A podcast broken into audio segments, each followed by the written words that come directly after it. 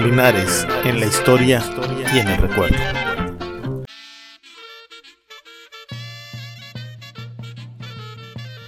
Temporada 1, episodio 15. La parroquia de San Felipe de Linares y su ubicación.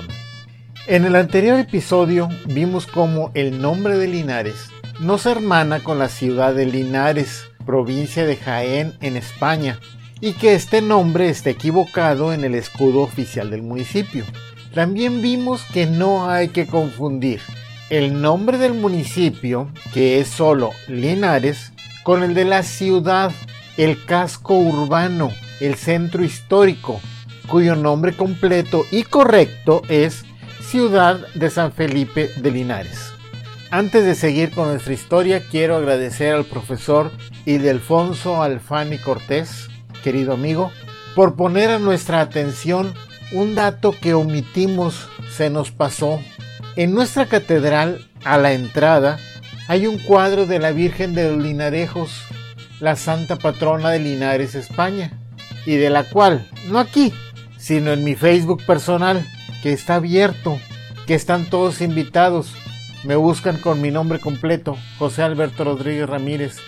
Ahí publicaré en su momento la tradición de cómo se apareció la Virgen de los Linarejos en el lugar donde ahora está su santuario. Dejemos por ahora esos santos territorios y hablemos de los primeros años de la villa de San Felipe de Linares. Pocos santos, eso sí, pero llenos de pleitos. Cuando hablamos de la verdadera fecha de fundación, el 19 de marzo de 1712, dimos como uno de los datos de prueba que en los libros eclesiales, es decir, en el libro de la misión franciscana de San Cristóbal, se empieza a anotar desde el 31 de marzo algunos sacramentos que se daban a los fieles de la villa recién fundada. Estas anotaciones dejan de hacerse en esos libros el 16 de octubre. ¿Por qué? Pues por un pleito.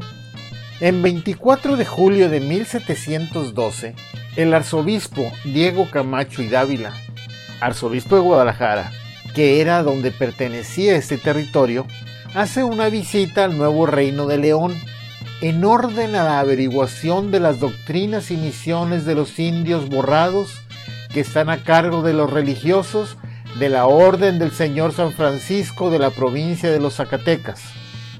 O sea, hace Monterrey, Cadereyta y San Cristóbal, que aunque era de los gualahuises, estos, como ya vimos, también daban refugio a borrados, otomites y a cualquier indígena que necesitara ayuda. Río Blanco, el actual Arramberry, también era misión y ya tenía más de 100 años de fundado a esa fecha, pero lo atendía la custodia de Río Verde. Pues resulta que el señor arzobispo vino en plena canícula con los calorones pues el señor no aguantó y se quedó encerrado en el lugar más fresco de Monterrey que encontró. Y desde allí hizo todo.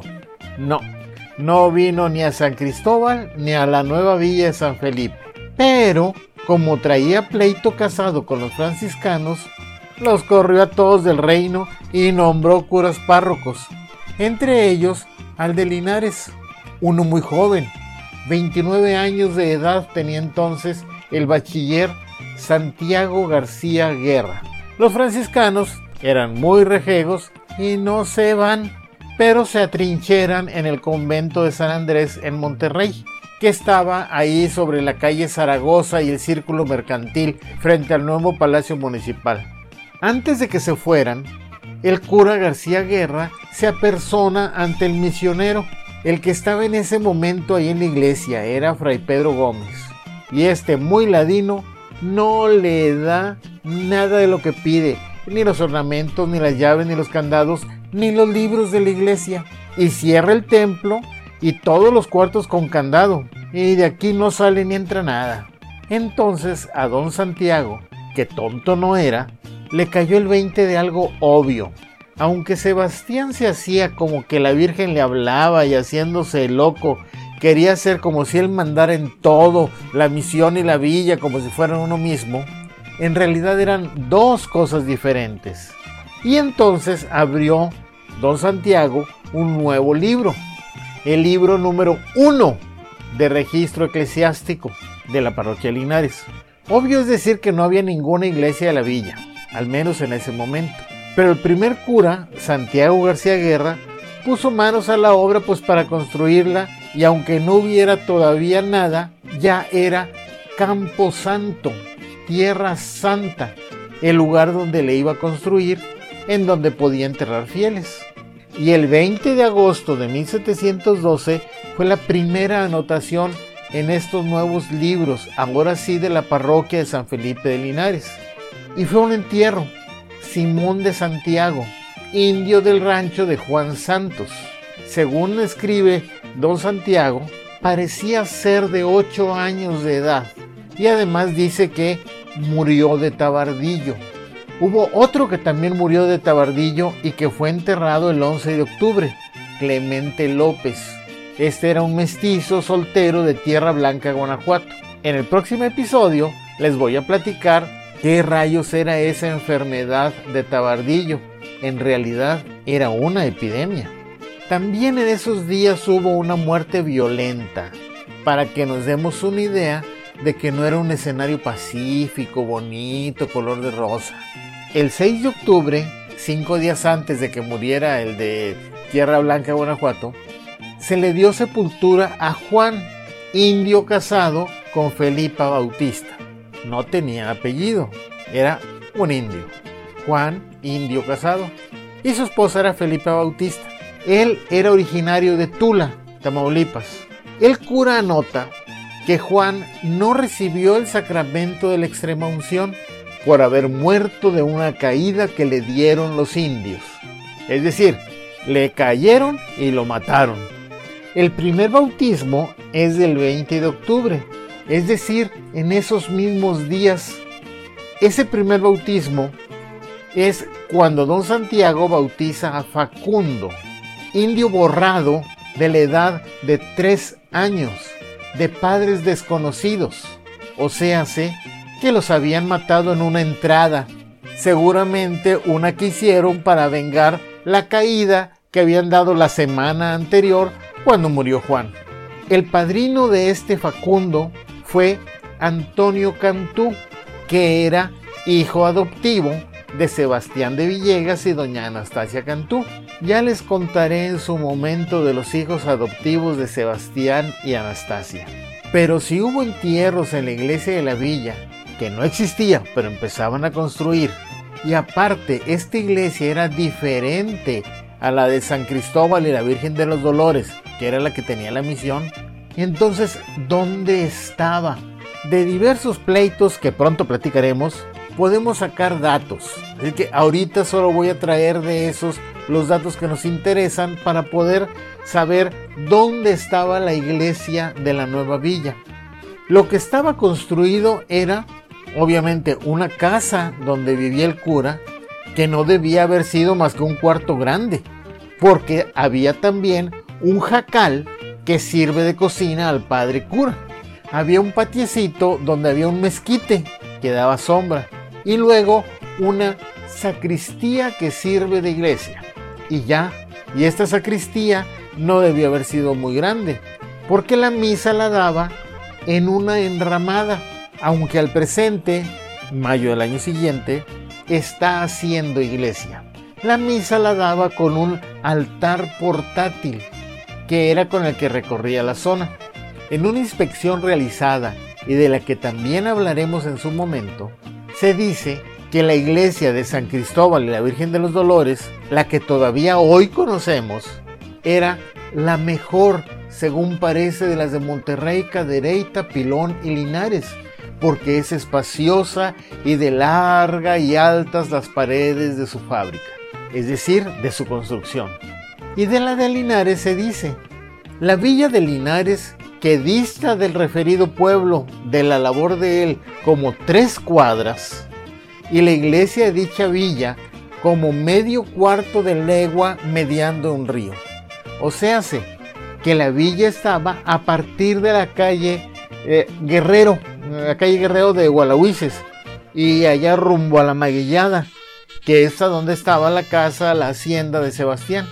Y la iglesia que se estaba construyendo estaba del otro lado del río, como a medio cuarto de legua, es decir, como a unos 500, 600 metros por ahí. Que si atendemos que el paso del río San Cristóbal es la actual calle de 5 de mayo, ahí en Gualahuises, esta iglesia estaría más o menos en el cruce, en la esquina que hacen las calles General Anaya y Viviano Rodríguez Gómez. Las casualidades del destino. El lugar donde están sepultados los primeros linarenses está junto a la calle de quien tanto peleó que Linares estaba dentro de Gualahuises. De alguna manera, don Viviano tenía razón, pero la razón la tuvo entre 1712 y 1715, no entonces ni ahora. Vaya un recuerdo pues a don Viviano, que tantas y tantas anécdotas dejó. Mi favorita es la del letrero que caminaba en la noche. Aquí rápidamente se los cuento. Por la carretera nacional había un letrero. Inicialmente estaba donde correspondía, es decir, en el entronque del camino a cinco señores. Ese letrero decía, termina Gualahuises, empieza Linares. De esos letreros que de tanto ver ya no ves. Hasta que un día, allá por principios de los noventas, un linarense de pronto se dio cuenta que dicho letrero ya estaba a la altura de la cebeta y el ita, eh, el tequito. Pues vino, contó el chisme y prendió el cohete. El chisme corrió por todos lados. Nadie sabía nada, pero todos estábamos seguros que era don Viviano. Y por cierto, nadie lo desmintió. Pues don Viviano cada cierto tiempo por las noches con su gente, iba con pala y pico, sacaban el letrero donde estaba, lo movían unos metros, no mucho para que no se notara, como por cierto no se notó, y lo volvían a fijar. No pasaba nada y lo movían otro poco. Y así se lo fueron llevando hasta que alguien lo notó. El pleito, que tenía entonces casi 300 años, pues revivió y llegó hasta el Congreso del Estado. Ahí se discutió varias veces, hasta que el primero de diciembre de 1994 acordaron formalmente en sesión no meterse en ese pleito. Y la razón legal de los diputados era porque no podían intervenir en la autonomía municipal a menos que lo solicitaran las dos partes. Y solo tenían el acuerdo de un cabildo. Obviamente el de Gualahuises. Y también obviamente el de Linares nunca iba a acordar algo así. No pasó de ser otro coraje de don Vivian. Y ahora tenemos que la original villa sí estaba dentro de los límites de San Cristóbal. Y además, la calle donde debió estar su parroquia se llama ahora Viviano Rodríguez Gómez. El pobre don Viviano se está revolcando en su tumba. Pero en abono a la paz de su alma y de su pintoresca memoria, en próximos episodios quedará perfectamente aclarado y documentado hasta dónde son los límites de San Cristóbal o Igualahuises. Resumiendo, por un pleito casado del arzobispo de Guadalajara, Diego Camacho y Dávila, con los franciscanos, este nombra cura párroco de la villa de San Felipe de Linares al bachiller Santiago García Guerra.